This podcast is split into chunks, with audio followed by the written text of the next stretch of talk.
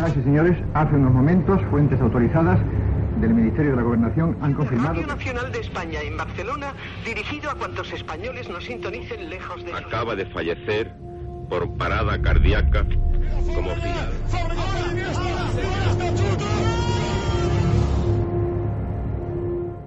Historias de la historia. Fernando Lumbreras. Dirige Orlando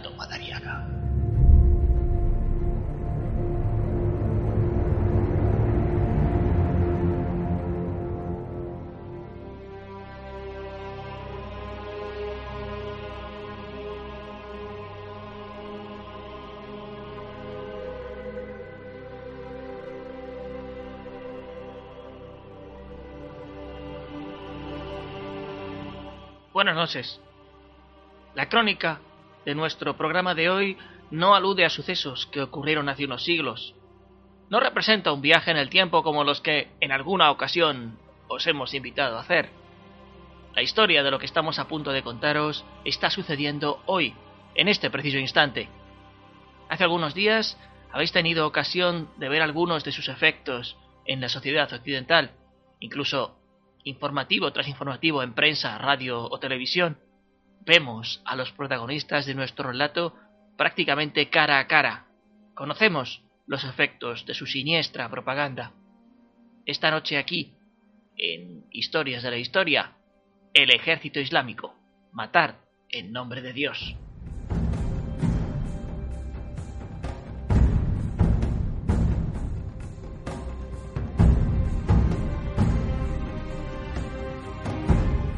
Allí, entre las dunas y la guerra, entre los yacimientos petrolíferos y ese polvorín casi siempre más cerca de prenderse que de la calma, se encuentra el bastión del Estado Islámico, el Califato. Sin duda, ahora que Al Qaeda está prácticamente desmantelada y todos sus líderes muertos o encarcelados, la organización terrorista más importante del siglo XXI. Los territorios de esa permeable frontera entre Siria e Irak se encuentra el grueso de este grupo yihadista suní que dirige el enemigo número uno de varios países, Abu Bakr al-Baghdadi, un auténtico fanático que cambió su verdadero nombre para hacerlo parecido al del suegro de Mahoma, del gran profeta del Islam, Abu Bakr al-Siddiq. El califa o Ibrahim, como se proclama, es seguramente el hombre más buscado del mundo. El gobierno de Estados Unidos da una recompensa de 10 millones de dólares a quien aporte información para su captura vivo o muerto. Y su reputación, su terrible reputación, solo es superada por el actual líder de Al Qaeda, también en busca y captura, Ayman al-Zawahiri. Pero, ¿de dónde nace el Estado Islámico? ¿Cómo se hace fuerte?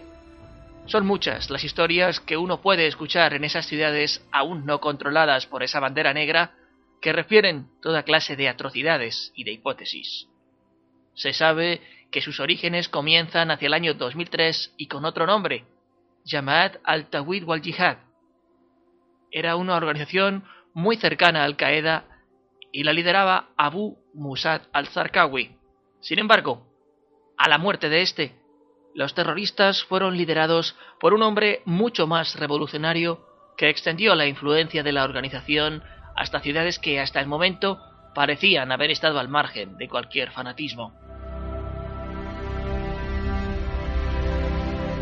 Estaba entonces dirigida por Rashid al-Baghdadi, pero el apoyo del ejército estadounidense al iraquí motivó que el grupo sufriera grandes reveses, incluida la muerte de este. Se produjo una transformación profunda en la propia estructura.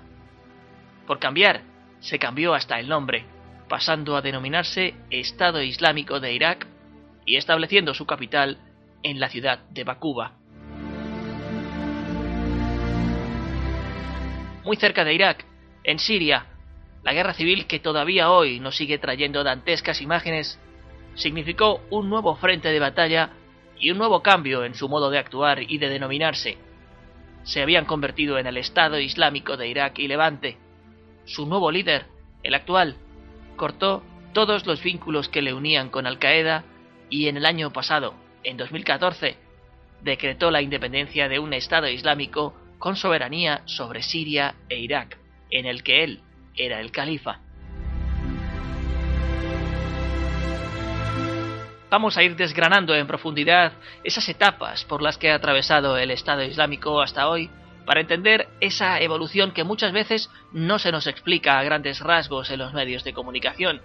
Muchas veces se nos cuentan los efectos de sus devastadoras acciones, pero considerábamos que era necesario que conocierais de dónde viene este enemigo de la democracia occidental y por qué ha llegado a convertirse en lo que es hoy.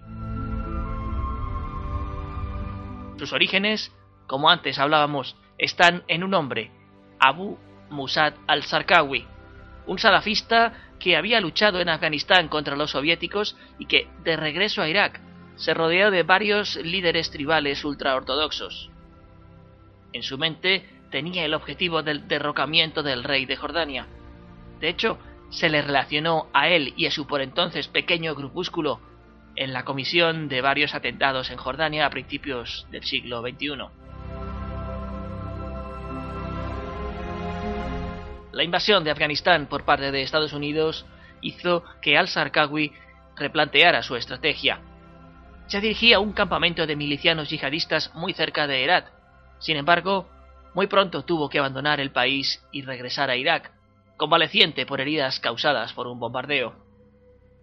De la experiencia afgana se llevó el contacto con numerosos grupos terroristas, pero fue en Irak donde estrechó vínculos con Ansar al-Islam, un grupo de milicianos kurdo-islamistas que combatían en el norte del país.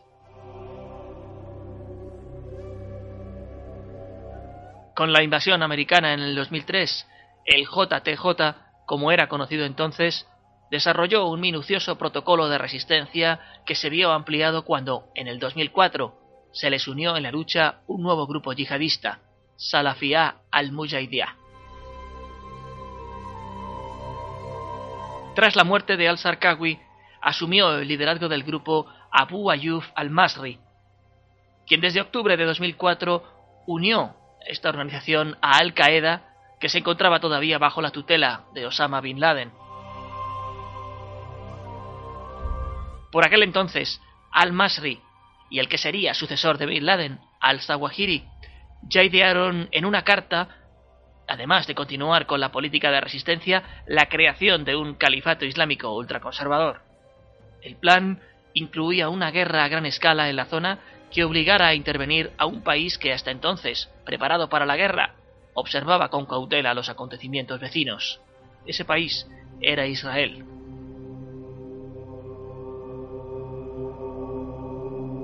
La aniquilación completa del Estado de Israel es la meta que persiguen todos estos movimientos terroristas de corte yihadista, y una guerra a gran escala que involucrara a Jordania, Siria, Líbano y Egipto era, sin duda, la ocasión para crear varios frentes contra el país hebreo.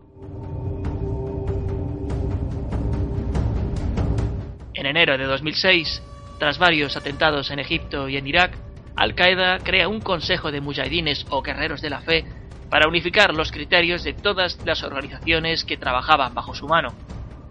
Sin embargo, esa estructura fracasará muy pronto debido a la brutalidad de las acciones llevadas a cabo por los terroristas.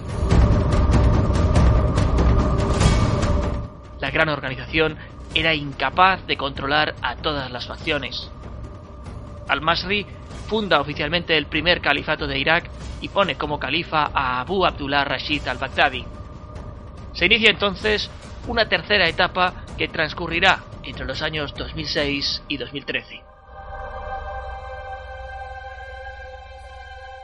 Al-Masri era el líder de Al-Qaeda en Irak, pero los vínculos con al-Baghdadi fueron continuos, casi constantes. El 19 de octubre de 2007 se anuncia oficialmente la creación de ese primer califato con un gobierno provisional y un grupo de 10 ministros. Sin embargo, ese mismo año cometieron un error importante. Los continuados y sangrientos ataques contra la población civil iraquí mermaron mucho su imagen. Desgastados ante la opinión pública y con la deserción de varios miembros que sirvieron de confidentes para Estados Unidos, el grupo necesitaba ampliar sus horizontes.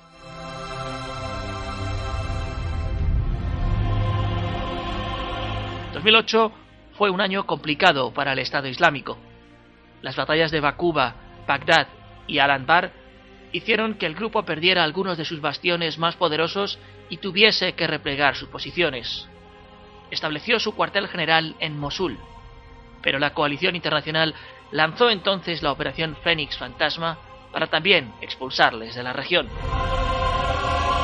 Muy mermada su capacidad económica, el EI se convirtió prácticamente en una organización mafiosa que robaba, practicaba secuestros, extorsionaba. El golpe de gracia llegó cuando las tropas norteamericanas en el año 2010 encontraron y dieron muerte tanto a al-Masri como al-Baghdadi. Sin embargo, mientras esto sucedía, la guerra civil siria se había convertido en el gran bastión que les permitía seguir luchando para que sus ideales de crear un gran califato pan-árabe se instaurara en la zona. Tras la muerte de al-Rashid al-Baghdadi, le sucedió Abu Bakr al-Baghdadi, el califa, quien cambió el nombre al Estado Islámico de Irak y Levante y continuó en Siria su política de terrorismo yihadista. Todo aquel que no pensara como él era un abierto enemigo de la organización. Esto les llevó a enfrentarse a las tropas de Bashar al-Assad, pero también a los rebeldes que se habían levantado contra el presidente sirio, a los nacionalistas kurdos o al Frente al-Nusra. Desde Al-Qaeda vieron que un enfrentamiento con tantos enemigos y tantos frentes estaba condenado al fracaso y decidieron desentenderse del Estado Islámico, dejando de financiar muchas de sus actividades.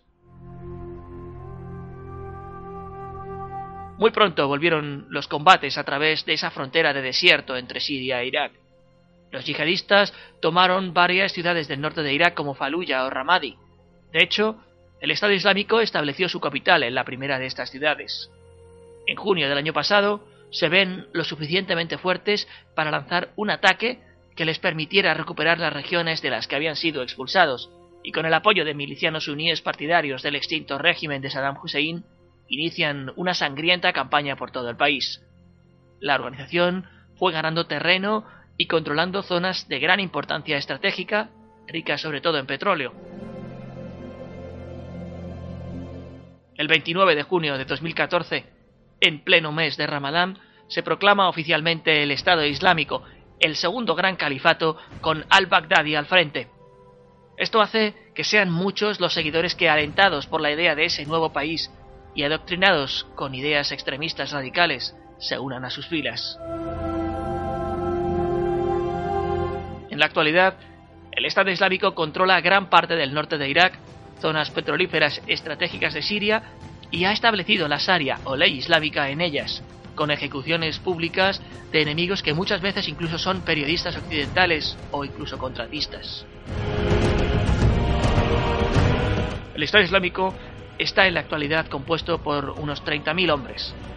Se estima que sus actividades ilícitas les reportan un beneficio diario de unos 2 millones de dólares y que un 10% de esos 30.000 soldados son europeos, lo que preocupa muy mucho al mundo occidental.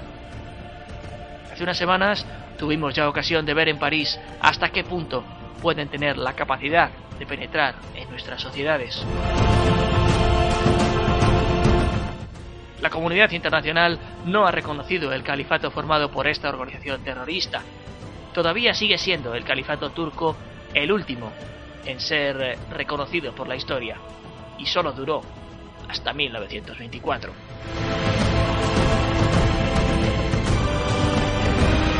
Y esta es la historia del Estado Islámico. Así se la hemos querido contar, así hemos querido traerles la dimensión de este grupo fanático, extremista y violento, porque queremos que conozcan, que sepan lo que está sucediendo y por qué están sucediendo las cosas que lamentablemente acontecen. Nosotros nos encontraremos la próxima semana aquí, en Historias de la Historia.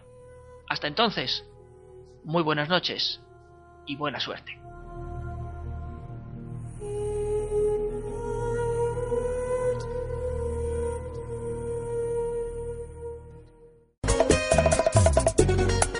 La música que te gusta sentir está en Viva, tu radio de viva voz.